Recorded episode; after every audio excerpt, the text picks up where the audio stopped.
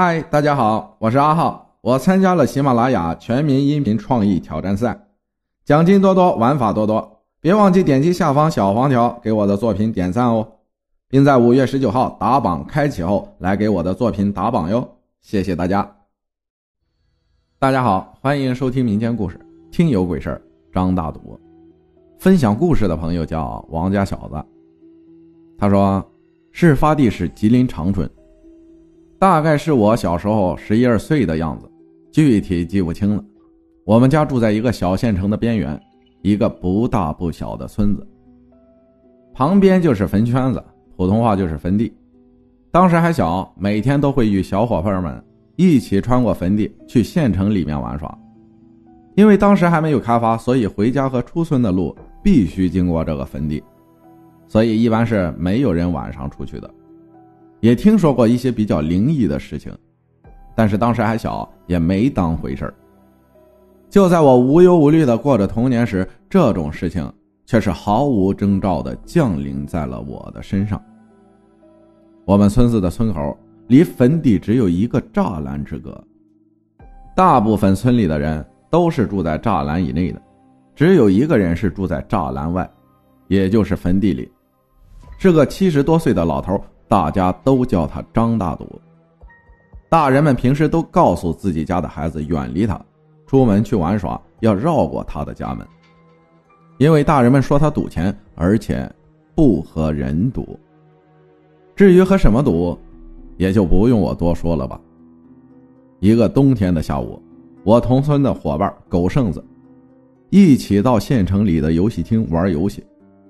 东北的冬天很早就黑了。再加上当时没有路灯，整个回家的路伸手不见五指。小孩子嘛，玩着玩着就忘记了时间。当发觉肚子饿，想要回家的时候，一出门，夕阳已经早早的落下了。正当我们两个想要回家的时候，想起了父母从小叮嘱的“晚上黑天不要回家，也不要出门”的警告。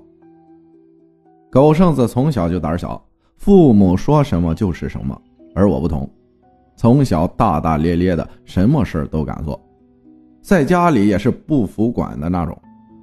由于胆大，而且如果不回家，实在是不知道去哪儿。也是因为没有钱的原因，我还是拉着狗剩子的手向家里走去。起初，因为我们穿的很多，没有什么凉意，但是。当我们一脚踏进坟地时，突然刮起了一阵风，吹得我当时汗毛全竖立起来了。但是毕竟初生牛犊不怕虎，我俩还是走了进去。当走到张大都家门口时，发现灯亮着，里面很多人说话，但是门口的雪上面一点脚印都没有。加上父母平时再三叮嘱不让接近张大赌，心中不免好奇，于是我就拉着哭唧唧的狗剩子趴在门口向里看。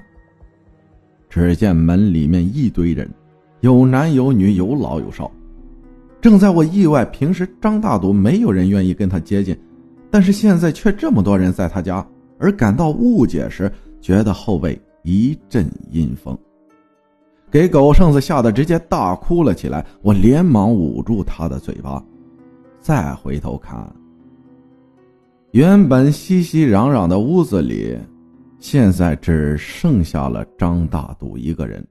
那是我第一次见张大赌，满脸枯黄，像一个枯死的树枝顶着一个人皮一样。过了二十多年，我依然记忆犹新。随后，张大度缓缓的张嘴道：“跑，快跑！你边跑边向两边鞠躬。”接着嘀咕着什么，没听清楚，也是紧张过度的原因，撒腿就跑，跑到家中进屋，一头扎进被子里，谁叫都不出来。最后还是把事情的经过告诉了父母。从那天起，我开始发烧、呕吐，在诊所打针。